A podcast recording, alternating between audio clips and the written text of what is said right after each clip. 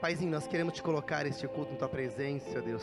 Também pedir, Pai, que tu esteja conduzindo é, cada momento, Deus amado. Cada hino, Senhor, cada palavra, cada de oração, Senhor. Que tudo seja para glorificar e exaltar o teu nome. Que os nossos ouvidos eles possam estar atentos para teu mover, para o teu agir, Senhor. Que nós possamos estar receptivos também à tua mensagem, seja uma mensagem de transformação, mensagem de vida, Senhor. E que tu, Deus, venha nos levar a entender cada vez mais a tua missão. Ajuda-nos a conduzir, Pai. E assim nós pedimos pelo direcionamento e ação do Espírito Santo neste culto na vida de cada um de nós. Em nome de Jesus, amém. Pai amado, nós queremos estar nos rendendo a presença, Deus também, Pai. Que a tua palavra seja viva, uma palavra eficaz, uma palavra que produz profundas transformações em nossas vidas. Que nós possamos sentir, Deus, como filhos que foram adotados, Deus. Fiz ganhar uma nova identidade e que, como filhos que temos uma nova identidade, possamos também entender e compreender, Deus, os caminhos aonde tu nos quer nos conduzir em nossas vidas. Sejam caminhos de transformação, caminhos de renúncia, caminhos aonde o Espírito Santo de Deus esteja nos conduzindo. Que assim seja também a palavra, instrução para esse caminhar novo. Em nome de Jesus. Amém. Glória a Deus, né? Muito bem, obrigado esse momento de louvor bom que a gente teve, precioso, belos hinos. A gente poder também estar adorando e exaltando este Deus maravilhoso, né? Muito bem, nós estamos em uma série bem avançada, já estamos quase concluindo ela, baseada no livro de Atos. Atos daria, nós nos Bom, vamos organizar em 10 mensagens, daria para fazer bem mais mensagens do que isso, mas já é bem precioso poder olhar nesse, nessas, nessas 10 semanas, né? Hoje é a nona semana, falta mais uma semana, domingo que vem nós encerramos essa série então. No tema a igreja perseguida. O cristianismo, ele surgiu num processo de alta perseguição. Já falamos muitas vezes isso aqui. O cristianismo não nasceu em lençóis favoráveis a ele, num povo que recebeu de braço aberto a Jesus. Não, não houve isso tanto que Jesus foi morto, né? Jesus foi condenado, Jesus foi, ele foi não recebido pelos israelitas, pelo povo de Deus, a quem nós somos segmentos, que é o povo de Israel que segue o Antigo Testamento. Eles rejeitaram a Jesus. E a tal ponto que Jesus foi morto. Não apenas isso, após a morte de Jesus, os discípulos deram seguimento essa missão, eles não, não, não pararam essa missão. Eles continuaram. E eles receberam o Espírito Santo de Deus. E à medida que o Espírito Santo de Deus veio sobre os discípulos, as multidões foram se convertendo. Nós fomos lendo no decorrer das pregações o quanto foi crescendo este movimento, cidades, regiões novas, para novas regiões onde o Evangelho nunca havia chegado, começou a chegar, plantações de igrejas por diferentes lugares. Foi lindo de ver este mover, mas todo esse processo sempre aconteceu sobre muita perseguição.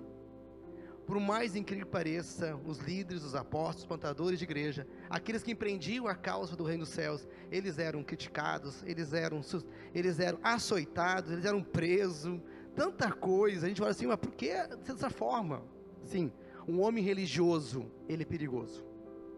E eu sempre vou pregar contra o homem religioso. Eu vou dizer que nós temos que ser homens de Deus, porque a religiosidade, ela nos traz cegueiras. Nós mencionamos no último culto que o Brasil é um país extremamente religioso. Nós, se nós queremos entender a Bíblia, é muito fácil. Olha nossa, nossa cultura religiosa. Um país onde hoje 86% é cristão, mas que tem pouco impacto muitas vezes, porque é um cristão muitas vezes nominal. Não é um cristão que buscou um zelo, transformação de vida, assim como Meire mencionou, assim como Ronaldo mencionou no seu testemunho, aonde houve mudanças onde muitos de vocês, todo domingo nós temos ouvido algum testemunho, onde fala de histórias que foram transformadas, que vidas que foram impactadas pelo Evangelho. E é este Evangelho, é essa causa que nós temos que ter. Não temos que ser uma pessoa religiosa porque participamos de uma igreja, não. Nós somos pessoas que temos um compromisso pessoal com o Evangelho, com Jesus. E os ensinamentos de Jesus, eles não são apenas historinhas, mas eles são desejos que nós queremos, que vêm fazer parte da nossa identidade, da nossa forma de ser que nós possamos querer aprender da palavra, ter sede dela, para não errar, para estar mais perto de Deus, para sermos aprovados melhor no Senhor, né? Porque nós, especialmente nós temos um contexto tão religioso, é importante que nós venhamos estudar a palavra para que a religiosidade não venha nos trazer impedimentos para o evangelho, para a causa do reino dos céus em nosso meio. Atos 22 é uma história bem interessante de hoje. É, Paulo, então, ele, ele é um homem que tinha dupla cidadania um grande plantador de igreja, chamado apóstolo, né? Então, os discípulos de Jesus eram chamados de apóstolos porque eles foram plantadores de igreja. Eles plantaram muitas igrejas, né?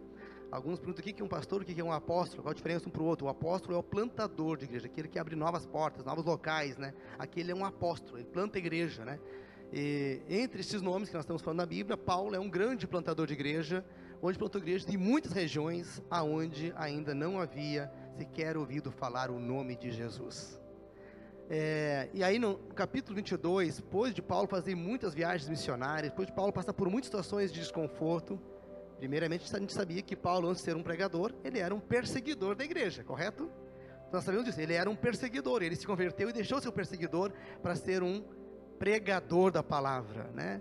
Aquele que persegue é porque não tem ainda o evangelho. Quando ele tem o evangelho, ele deixa de perseguir, ele passa a pregar o evangelho com entusiasmo, com contagem, com alegria, né? E Paulo é assim. Mas aí Paulo, ele sofre porque aí a própria tradição o persegue daí.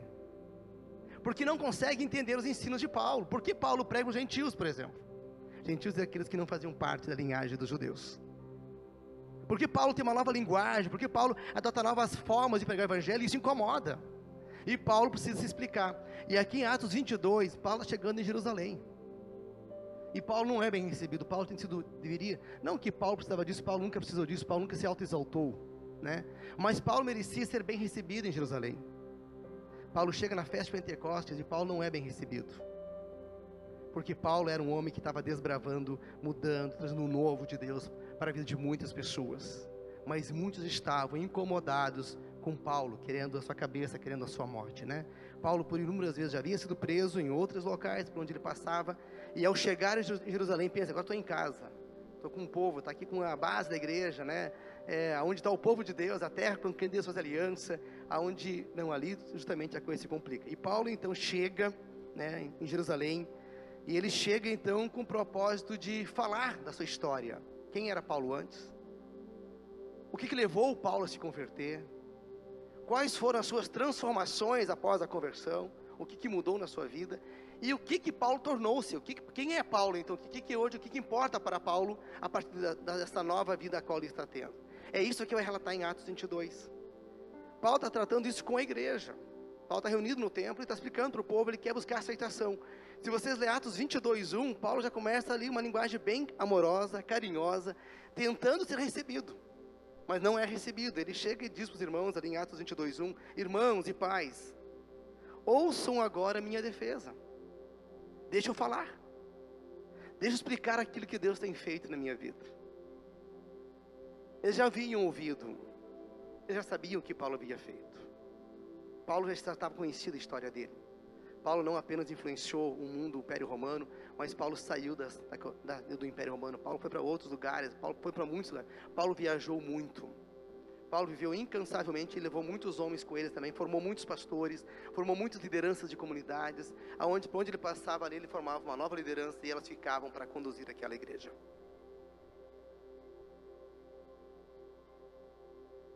E você? Também tem um testemunho para contar? Você tem uma história para contar para Deus? Você tem uma coisa para contar como era antes? Como aconteceu seu encontro com Jesus? E o que, que mudou na sua vida de fato? E quem você é hoje? A partir do Evangelho, a partir de uma identidade nova que você construiu. Isso é importante. Nós temos um chamado. E Deus chama cada um de nós.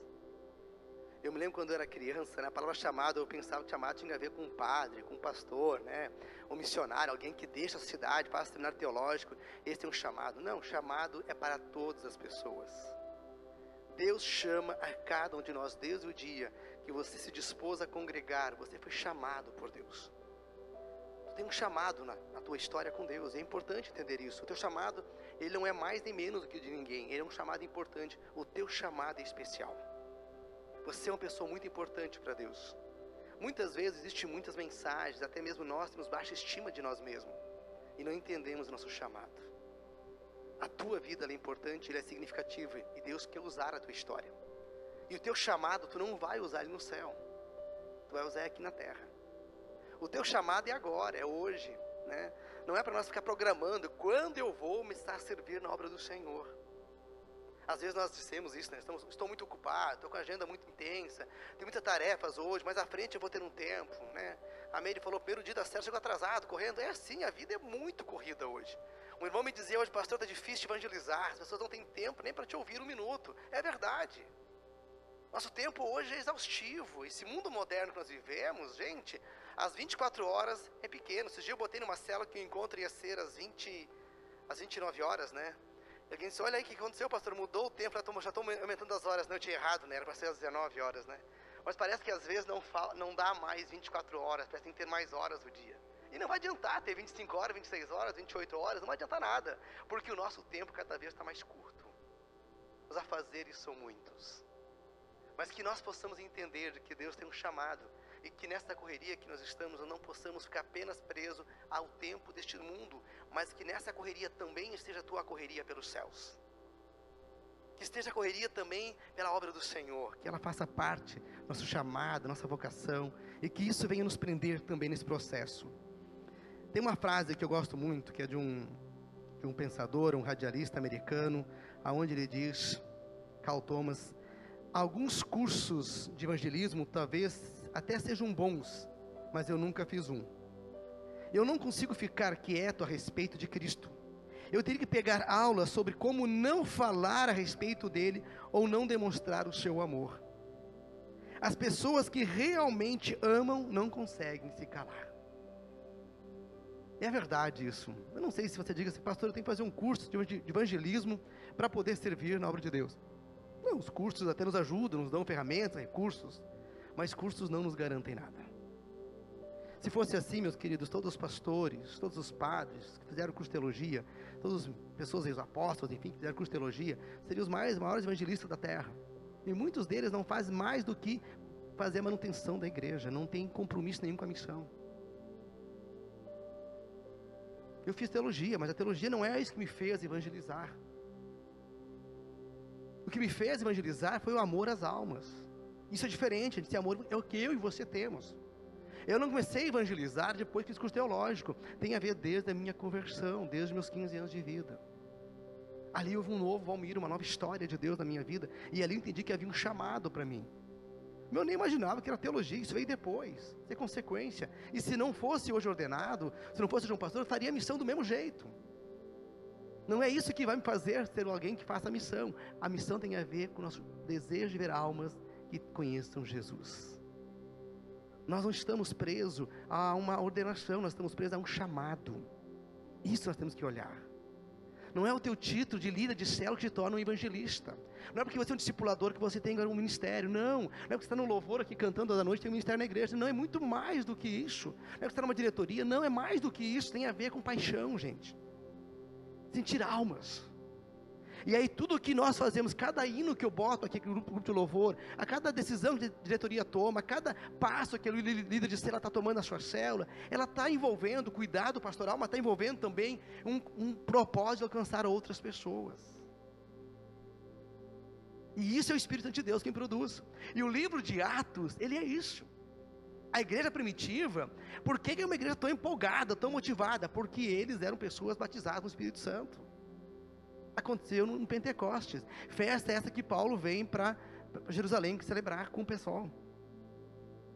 É uma data onde ele ouve o início da igreja. Quando? Quando o Espírito Santo veio sobre eles. E isso os contagiou, isso os levou para outros campos. Que nós possamos desejar isso também. Que o livro de Atos nos ajude a fazer missão. Que o livro de Atos nos desprenda, nos leve para lugares, né? Aonde nós nunca fomos ainda. Que nós possamos ser apaixonados por alma. E eu fico, eu confesso que eu sou muito grato de olhar a nossa pegada, a nossa jornada, estamos estando aqui na igreja. A gente vê uma intensidade muito grande. A gente vê os líderes de célula pagando um preço com seus auxiliares, com sua equipe de trabalho, aonde há uma dedicação intensa.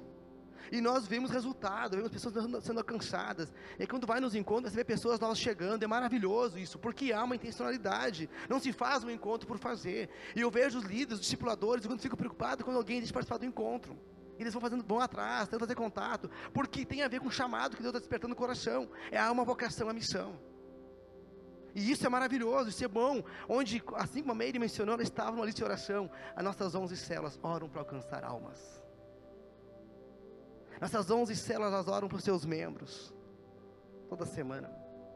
Elas oram para as pessoas que estão enfermas na comunidade, para os seus amigos que estão doentes, para aqueles que têm problemas com com vícios, enfim, elas oram para que haja libertação, elas oram para um novo tempo de Deus se instalar. Tem uma igreja orando e vivendo o reino dos céus. É algo diferente, algo novo. Não é algo que nós conseguimos controlar de uma forma humana. É algo que vem, de, vem do Senhor, né? Que nós possamos também ter um testemunho, assim como Paulo. Eu vou ler o testemunho de Paulo agora. E que esse testemunho, eu vou mostrar para nós o que, que Paulo registra no seu testemunho.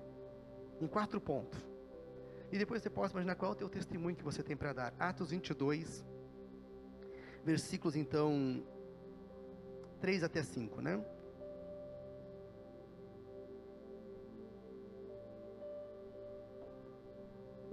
Então, Paulo, ao falar com os judeus, ele fala de onde vem a sua origem. Quando ele fala com, com o povo romano, que os gentios, ele fala que ele é um romano. Paulo tinha dupla cidadania, então tinha esse privilégio, né? E ele chegar a Jerusalém, ele sente, diz, oh, estou em casa com vocês agora. Eu sou judeu, nascido de Tarsa, de Cilícia, era uma cidade um pouco mais à frente de Jerusalém, mas Paulo viveu também em Jerusalém. Então Paulo era judeu, como morador de Tarso e como morador de Jerusalém, e também por ser um soldado romano, ele tinha dupla cidadania romana, então nesse processo ele era também um romano, que era, ser um romano naquela época era um status muito especial, te dava muitos privilégios na sociedade, então em muitas situações Paulo não permaneceu preso por ser um pregador do evangelho, simplesmente por ser um romano, não porque a missão era aceita. Então vamos lendo aí, versículo 3. Sou judeu, nascido de Tarso, nascido em Tarso da Cilícia, mas criado nesta cidade, Jerusalém. Fui instruído rigorosamente por Gamaliel na lei de nossos antepassados, sendo tão zeloso por Deus quanto qualquer um de vocês hoje. Persegui os seguidores deste caminho, aqueles que pregavam o evangelho até a morte, prendendo tanto homens como mulheres, lançando-os na prisão como podem testemunhar o sumo sacerdote e todo o conselho de quem cheguei a obter cartas para, para seus irmãos em Damasco e fui até lá, a fim de trazer essas pessoas a Jerusalém como prisioneiras para serem punidas. Paulo, então, ele foi nascido em Tarso, era um judeu. Paulo era um homem que perseguiu a igreja. Aliás, primeiro foi instruído no, na lei judaica, por Gamaliel, onde ele tinha um grande conhecimento, ele era um, ele era um fariseu. Dentro do judaísmo existia duas, duas, duas linhas de pensamento, um grupo mais carismático, outro grupo mais com duas linhas de pensamento um pouco diferente, mas Paulo era o grupo mais fervoroso, ele era do grupo dos fariseus. Por Gamaliel, ele foi muito instruído. Ele conhecia a judaica. E quando as pessoas que começavam a viver o caminho de Jesus, Paulo era um desses perseguidores. E Paulo diz que ele tinha a carta do sumo sacerdote, gente, coisa mais ridícula imaginar isso. Porque o sumo sacerdote tinha lá né, pedir que as pessoas fossem presas, cara.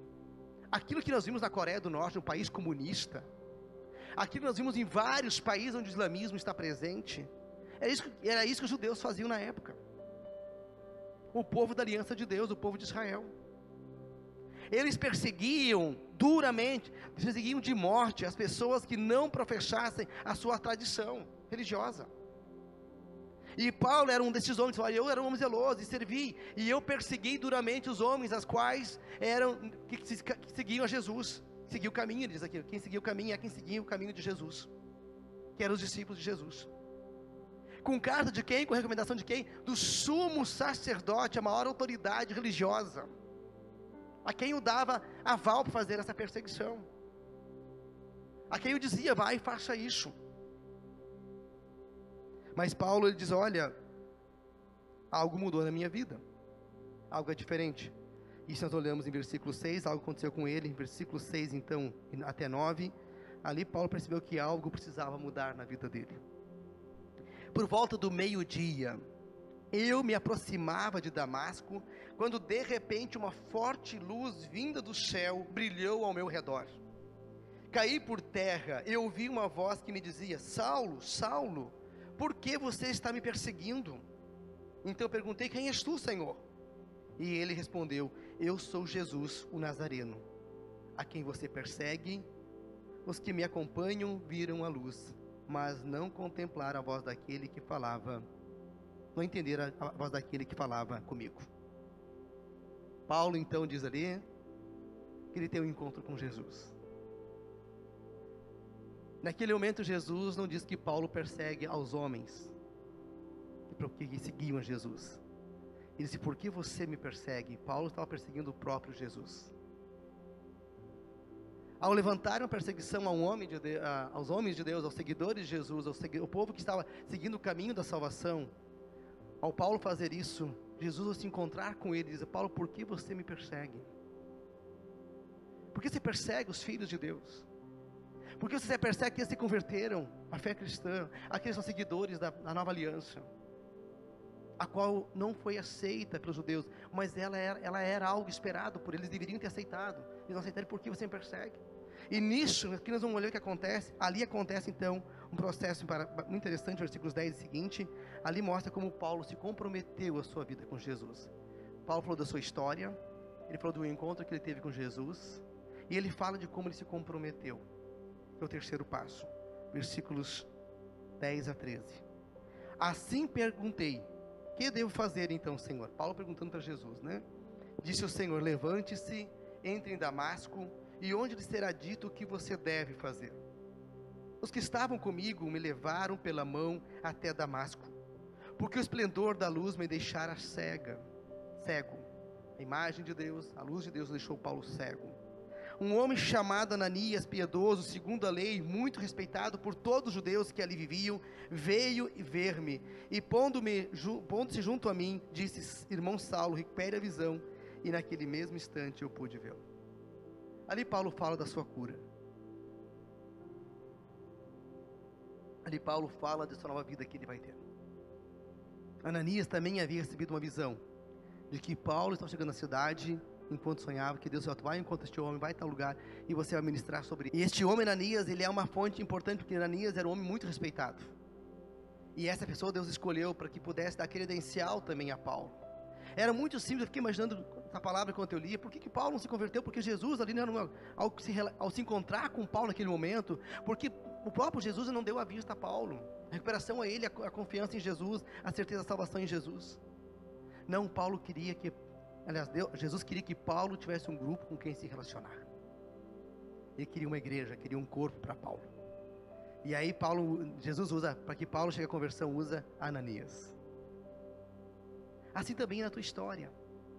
O meu encontro, o teu encontro poderia ser direto com Deus e acabou, não é verdade? Não, mas Deus usa pessoas, história de pessoas, para nos envolver, para criar juntamento, para criar corpo, criar comunidade, criar família de fé para nos fortalecer, porque nós podemos fraquejar, podemos desistir, porque o inimigo vem minar o nosso pensamento, o diabo vem tirar o foco da missão, o diabo vai colocar outros paradigmas no nosso processo, mas precisamos de um corpo, de um grupo de pessoas. E Paulo se junta então aos discípulos de Jesus, nós vamos, logo, vamos observar isso, então Paulo não anda sozinho mais, ele passa a caminhar com a igreja, e logo em seguida, depois ele começa então a evangelizar e a viajar por outros lugares. Então Paulo, versículos 13 e 14 vai dizer de que Ananias, enquanto ministra sobre ele, né, fala de que, que a palavra de Deus veio para que ele pudesse conhecer a vontade de Deus. Paulo é para conhecer a vontade de Jesus. Qual é a vontade que Deus tem para a tua vida? Já pensou nisso? Qual é o propósito que Deus tem para a tua vida?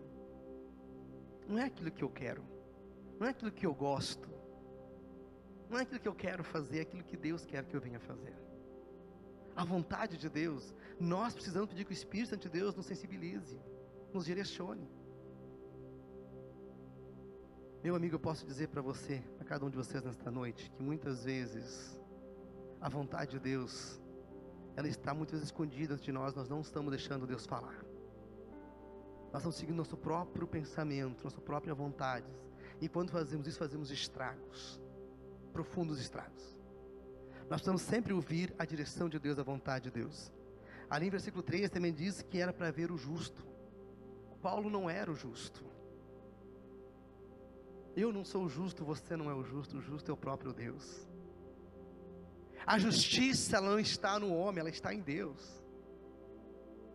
E sempre que nós devolvemos a justiça para a mão humana, nós corremos o risco a justiça é de Deus, e pode ver, para que tu venha ver o justo, mas, né, mas a partir dos olhos descobertos, tem que ser algo teus olhos. Enquanto nós temos os olhos pesados, vendados, nós não enxergamos os céus. Não é verdade, amados? E Deus precisa abrir nossos olhos para enxergar os céus, chegar à grandeza do reino dos céus, para ver o justo. E que palavras possam sair das suas bocas, também diz versículo 13 e 14 ali. Palavras de bênção, palavras de poder, palavras de fé, palavras de cura, palavras de evangelismo, palavras de, de confronto quando necessário. Porque Paulo teve que enfrentar muitas autoridades para não permanecer na prisão. Paulo teve que enfrentar muitas situações para que muitas situações de maligno se levantaram frente a ele. Mas ele era um homem que tinha direcionamento de Deus. Eu e você precisamos ser homens e mulheres que temos direção do Espírito Santo de Deus em nossas vidas, para que a missão de Deus ela vá mais longe. Para que Deus nos conduza, para que nós possamos andar mais, mais e mais e mais. Versículo 16, né? Ananias percebe, mas Paulo já te ministrei sobre ti, já, já foi curado. Por que tu estás ainda deitado, Paulo? Levanta, homem. Fala para se levantar. E também diz para que ele seja batizado. Ananias já o batiza naquele momento. Batiza nas águas para poder ingressar à família de fé. O batiza no Espírito Santo para ele ter o poder e a unção de Deus para ele poder ministrar com autoridade, com coragem, com a unção do Senhor. E o batismo significava ingresso a uma nova aliança, porque não era ele, o batismo nas águas aí significa, significa para nós, é tem a ver fazer parte da família de fé. Mas não basta apenas o batismo das águas, tem que ter o batismo também do Espírito Santo de Deus, tem que ter o poder do Espírito Santo de Deus, tem que ter a presença do Espírito Santo de Deus, o fogo do Espírito, a qual nos move nos movimenta, porque do contrário somos batizados tradicionais, batizados acomodados, batizados devagar, lentos, preguiçosos. Nós não fazemos a missão de Deus, porque não tem o foco, não tem o despertar em nós. A missão ela é depois. Nós temos muito tempo, muita pegada, mas não para as coisas do reino dos céus. E é o Espírito, o Espírito Santo de Deus que nos impulsiona, nos conduz para caminhos lindos e preciosos. E por fim, eu quero destacar aí no capítulo 20, versículo 24, eu podia pegar o restante do versículo 22, mas eu quero ler nesse caso o versículo 24 do capítulo 20, aonde Paulo registra a nova vida que ele teve em Paulo, a diferença que Jesus fez para ele. Atos 20, 24. Vamos ver se dá para ser nosso também. Se dá para ser nosso versículo da nossa casa, da nossa vida, daquilo que Paulo diz. Olha, Atos 20, versículo 24 vai dizer o seguinte.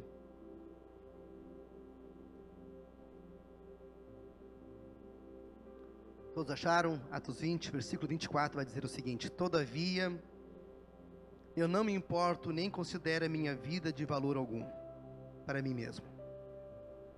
Se tão somente puder terminar a corrida e completar o ministério que o Senhor Jesus me confiou, de testemunhar o evangelho da graça de Deus.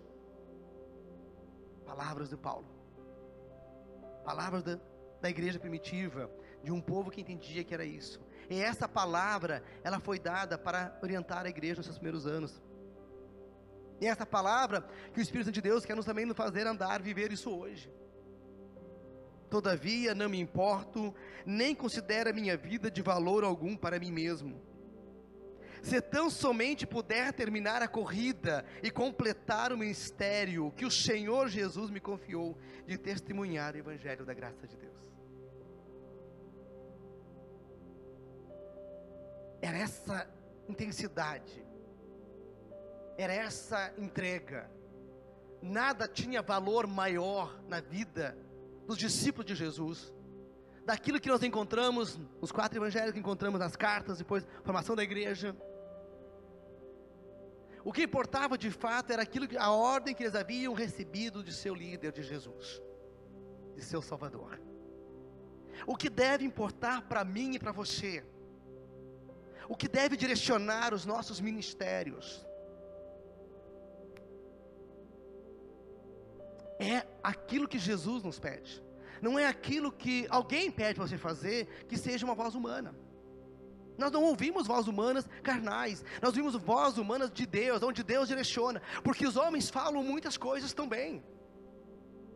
Homens também religiosos diziam muitas coisas para Paulo. O sumo sacerdote, a maior autoridade da época, dizia para que Paulo se calasse, e Paulo não se calou, porque Paulo tinha uma mensagem clara no coração dele, não apenas Paulo, mas todos os demais discípulos de Jesus, que se tornou multidões, tornou milhares e milhares de pessoas, porque nós entendemos que a missão a qual foi feita não se tratava de 12 discípulos, não se tratava de mais alguns se converteram logo após, não era muito mais do que isso, porque o mundo, o Império Romano foi evangelizado em pouco tempo. O mundo foi ganhando, a Ásia, a Europa foi chegando o Evangelho em pouco tempo, em curto intervalo de tempo, porque eles entendiam que havia uma urgência, eles sabiam de que o tempo de pregar era a sua vida. O tempo de você pregar é a tua vida. Tu não vai pregar depois que você morreu. Que pregar hoje. Você que é jovem vai pregar para os jovens hoje. Você que tem a idade dos 30 anos vai pregar para quem é, é hoje, essa geração do teu trabalho. Para quem está chegando na idade de vovô, é, é agora vai pregar para os seus colegas que são vovô. Não é depois, entende? É agora. A missão de Deus é urgente. E essa missão, o Espírito de Deus tem que nos conduzir. E Paulo chega em Jerusalém trazendo o seu testemunho para ser recebido. Acha que isso foi suficiente? E aí, versículo 17, vai acontecer o que? Paulo, após dar seu testemunho, ele começa a orar no templo. E ele fala que, que caiu em êxtase, versículo 17 diz isso. Paulo a orar, quando, voltou, quando voltei a Jerusalém, estou eu em orar no templo, caí em êxtase. Paulo caiu, caiu no Espírito Santo. Ele não caiu endemoniado, ele caiu no Espírito Santo. De tanta oração, comunhão com o Pai. E ali Deus fala porque viria com Paulo acontecer, versículo 18, a dizer o que? Olha, Paulo, nesse lugar você vai ser preso. E ali acontece a prisão de Paulo, e é onde o ministério de Paulo não é mais um homem livre, mas é uma empresa a partir daqui para frente. Paulo não consegue se justificar diante dos sacerdotes. Mas Paulo não, ele disse, para mim não importa. Ele sabia, ele havia recebido uma revelação nos capítulos anteriores, versículo 19 vai dizer de que Paulo havia sido uma voz profética de uma menina que havia profetizado sobre a vida dele, de que Paulo não deveria entrar em Jerusalém, se ele entrasse ele seria preso. E Paulo disse para mim, não importa. Aí vem essa palavra de Atos 20, 24, o que importa para ele não é o que, vai, o que os homens vão fazer sobre a vida dele. O que importa é que ele não pode deixar de falar o evangelho. E Paulo, mesmo preso, a gente vai ver no próximo culto isso ainda, ele faz coisas extraordinárias, prega para quem ele nunca imaginou pregar enquanto estava preso. Nunca deixou de pregar o evangelho. Nunca deixe de pregar o evangelho. Não são as circunstâncias favoráveis. Nós temos muitas circunstâncias desfavoráveis, ambientes difíceis, mas ainda assim devemos pregar o evangelho com o mesmo entusiasmo, com a mesma alegria, com a mesma motivação. Não reduza a tua intensidade, sonhe sempre em avançar o Evangelho. Né? Então, Paulo passa por tudo isso, né? E aí, o que que causou, e qual foi o estrago de Paulo? Não foi o testemunho dele. Paulo, ao dizer, versículo 23, ele vai dizer que ele pregou para os gentios. Ali foi cruel. Quando ele, versículo 22 e 23, ele relata para quem ele pregou, que era para o povo gentil, ali o povo não aceitou isso. Coisa mais ridícula, mas é verdade. Ao momento que ele diz isso, ele é entregue e naquele mesmo momento os soldados romanos o prenderam, porque a palavra gentil era uma palavra que não era bem aceita. Não se queria esse povo novo que viesse ouvir o evangelho. Mas isso aconteceu, mas Paulo ainda assim, ele sabia que isso aconteceu, porque havia sido havido uma revelação para ele um dia, alguns dias anteriores, antes de chegar em Jerusalém, de que isso iria suceder com ele. Ainda assim, Paulo não negou o seu evangelho. Ele pregou o evangelho. Ele anunciou o evangelho. E é por essa razão que a igreja primitiva cresceu tanto, porque tinha homens apaixonados pela causa do reino dos céus. E essa paixão eu quero ter. Essa paixão quero que você também venha ter cada vez mais, sabe? Essa paixão de nós pregar para almas, pregar para pessoas que ainda não conhecem Jesus. Quando eu faço isso, eu cresço na fé. A tua fé fica mais forte. Quando nós mais servimos a Deus, mais você é pastoreado, mais você é cuidado, mais você se sente amado, porque você, o ministério não é eu, eu, eu, sabe? Quando assim, quando você só quer receber, tem coisa errada na tua vida. Tá bagunçado o negócio. E eu, e eu, entendeu? Já somos egoístas mesmo. Nosso ministério não é receber, é dar, é fazer. E quando eu dou, é aí que eu recebo. Eu aconselho muitas pessoas, acompanho muitas pessoas, mas toda vez que eu estou acompanhando um casal, aconselhando alguém, conversando com alguém, fortalecendo alguém na fé, encorajando na fé, eu saio encorajado toda vez. Não é assim? Não é assim nosso ministério? Não é assim, seu Vibut, ao olhar o testemunho do Ronaldo aqui hoje, ganhou tua semana de ferro, Vibut e Marisa? Ganharam, né? Opa! Que semana maravilhosa, dá aquele gás, né? Opa, coisa boa. É assim mesmo. Então, quando nós servimos, nós acabamos sendo servidos. Porque nós envolvemos, o Espírito Santo de Deus nos usa e Deus se alegra por isso.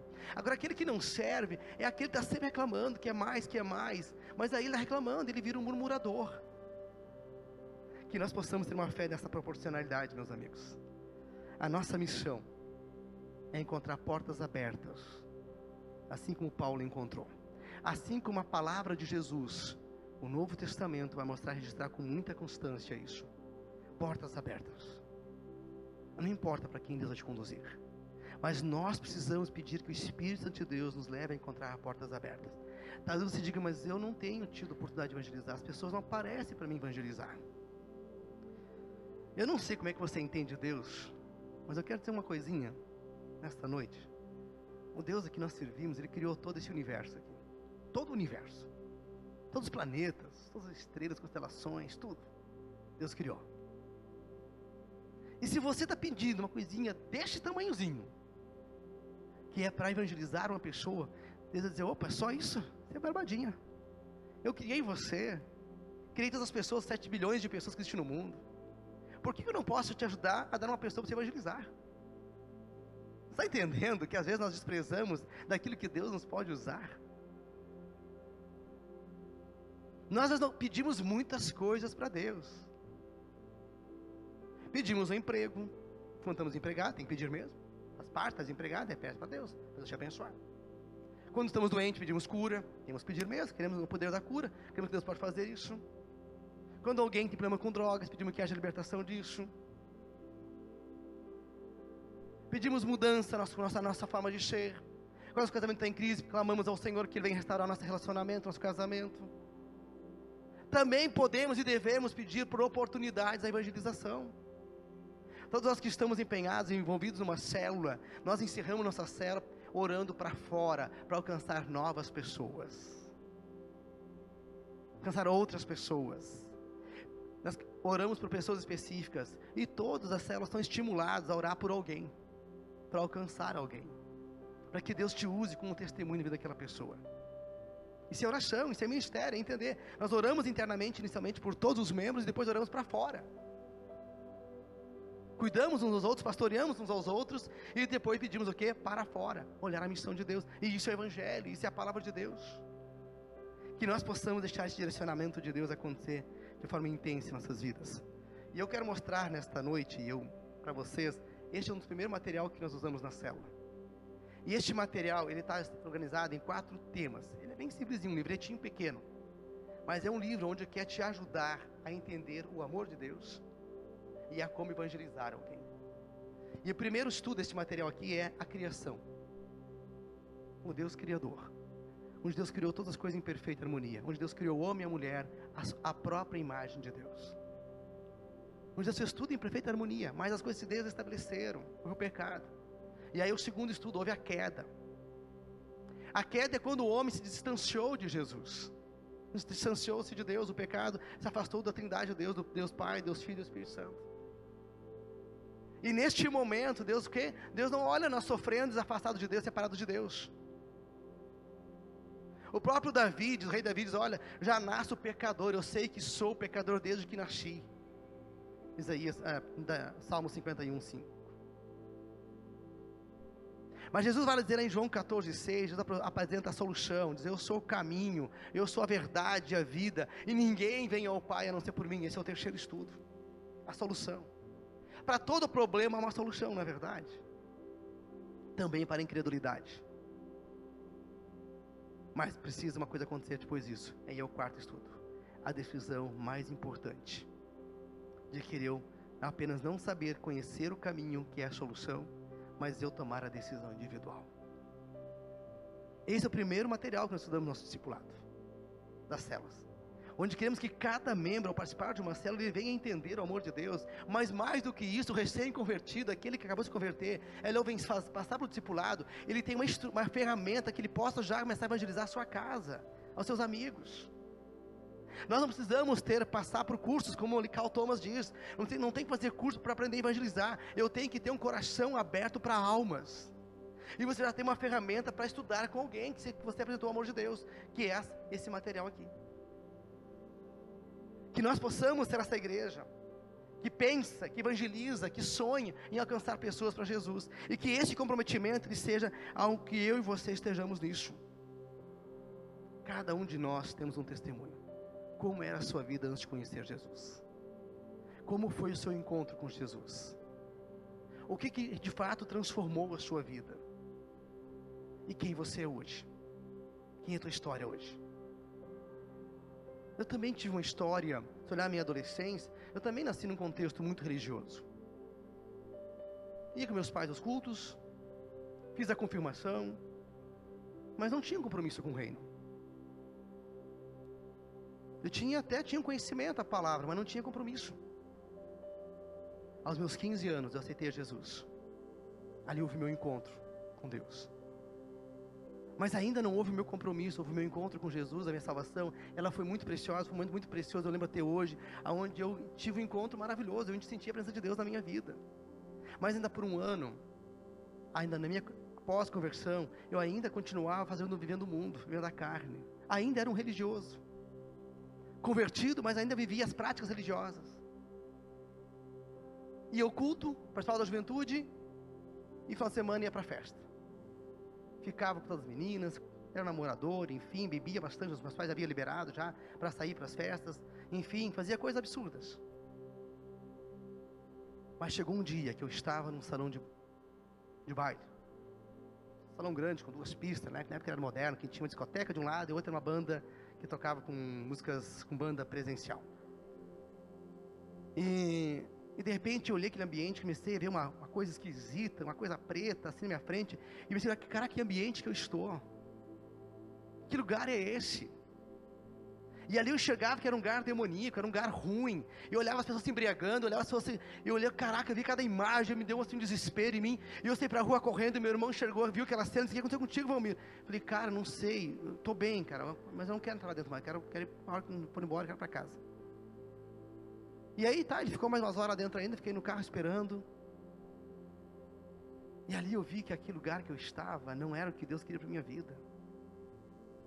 E ali houve um comprometimento com o Evangelho.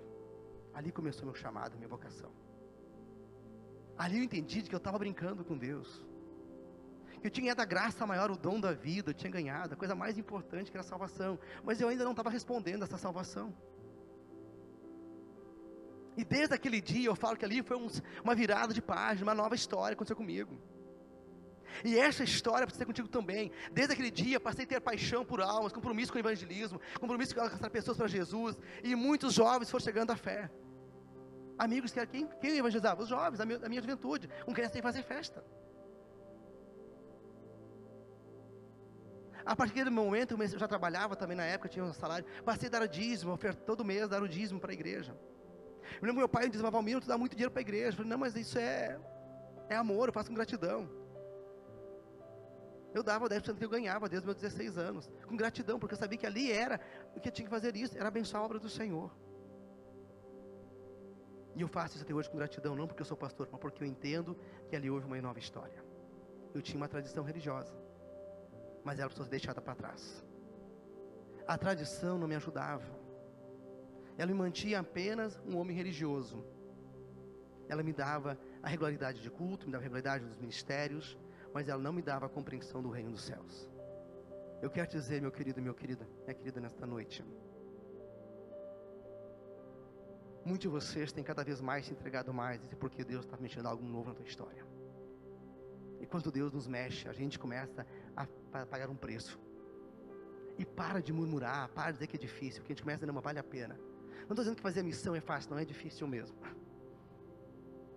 Eu não sei quando a Meire foi fazer o curso, eu disse para a Meire isso, mas para quem só me perguntava, quem ia fazer o curso de células, se era uma coisa fácil, eu falei, não, é uma coisa complicada, é difícil.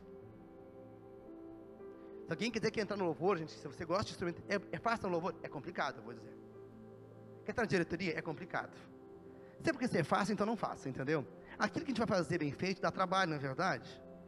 Passa uma comida boa em casa. Dá, não dá trabalho, Dona Maria, fazer um bom almoço? Dá trabalho, né? É isso. Não dá trabalho, Dona Maria, um bom almoço? Dá trabalho aquilo que nós fazemos, para mim não dá trabalho fazer almoço, mas não presta. Não, não, não dá certo, né? Entende? Aquilo que eu não faço, que dá trabalho, não fica bom.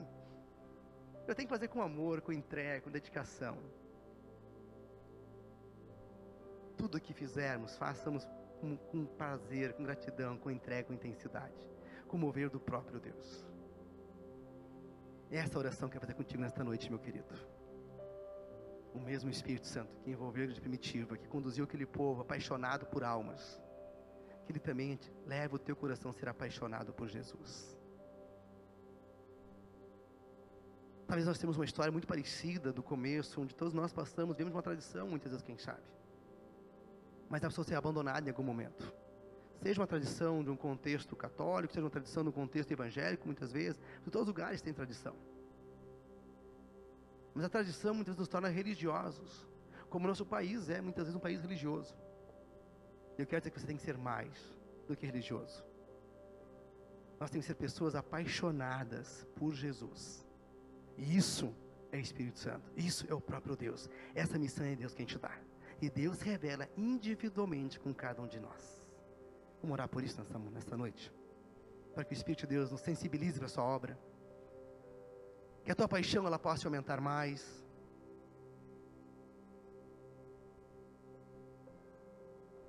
Que você possa dizer, Jesus, eu quero, eu quero conhecer pessoas as quais preciso ouvir o teu evangelho.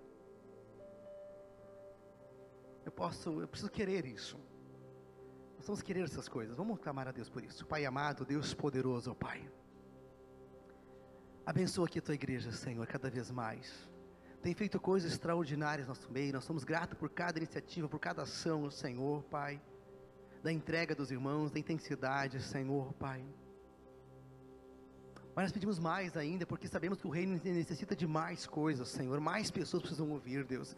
Mais pessoas têm sido abençoadas, o Senhor, Pai. E aqueles que foram abençoados até aqui, que foram engajados no Evangelho, que foram alcançados, eles também sejam propagadores do Evangelho. Que eles não venham fazer as minhas células crescer apenas, que não venham fazer para encher o culto, mas muito mais do que isso, para que se levante homens e mulheres apaixonadas pela causa do reino dos céus. Traga, Senhor Jesus, nesse lugar, Pai homens e mulheres apaixonados pela tua causa, Senhor. Que o Espírito de Deus venha, Pai, venha com poder e fogo, Pai, sobre cada um aqui neste lugar. Se alguém se sente cansado, se sente desanimado, se sente fraco, diga, Senhor, eu quero receber algo maior. Eu quero que toda obra maligna ela caia por terra, e o teu mover do Espírito Santo, ele queima no meu coração, porque eu não seja alguém cético, alguém endurecido, mas alguém aberto, sensível ao mover de Deus. Tu és um Deus vivo, Pai, um Deus maravilhoso, e que a tua obra ela cresça em nosso meio, em nome de Jesus. Amados, enquanto eu estava ministrando sobre vocês, me veio uma ilustração. Já havia um menino que sentava na igreja, sempre na primeira fileira do banco. Mas ele sempre tapava um dos ouvidos. E aquele pastor fica encucado. Esse menino não deve gostar de mim, né? Porque eu prego e toda vez que eu pregar, ele tapa os ouvidos e fica até o culto terminar, cara. Que, que menino mais rebelde esse, né? Ele não quer ouvir a mensagem. Mas um dia eu vou pegar esse desaforado e conversar com ele. E ele um sentou com ele. Você, tem observado que você vem no culto, você senta na primeira fileira sempre. Você nem fica no fundo, você fica na primeira fileira. Você quer me afrontar, eu acho, né? Ele disse, por quê, pastor? Não, eu gosto muito de você, pastor. Não, mas você fala uma coisa que eu não estou achando legal. Tapa um dos ouvidos. Ah, não, pastor, o que está acontecendo, pastor? É que o pai chega em casa e fala assim: tudo que o pastor fala no culto, eu deixo entrar no ouvido e sair. E desde aquele dia, então, eu decidi que eu taparia um dos meus ouvidos. Amados, às vezes é isso. Às vezes Deus nos dá tantas palavras, tantos direcionamentos, mas eles passam correndo, sabe? É tão ligeiro de um ouvido para o outro. E não, é para parar. E se tem que tapar um ouvido, então tape um ouvido se for necessário. É claro que é apenas uma ilustração, mas que nós possamos deixar que a palavra de Deus ganhe espaço, ganhe moradia nos corações, para gerar vida, para glorificar e exaltar este Deus maravilhoso. Amém?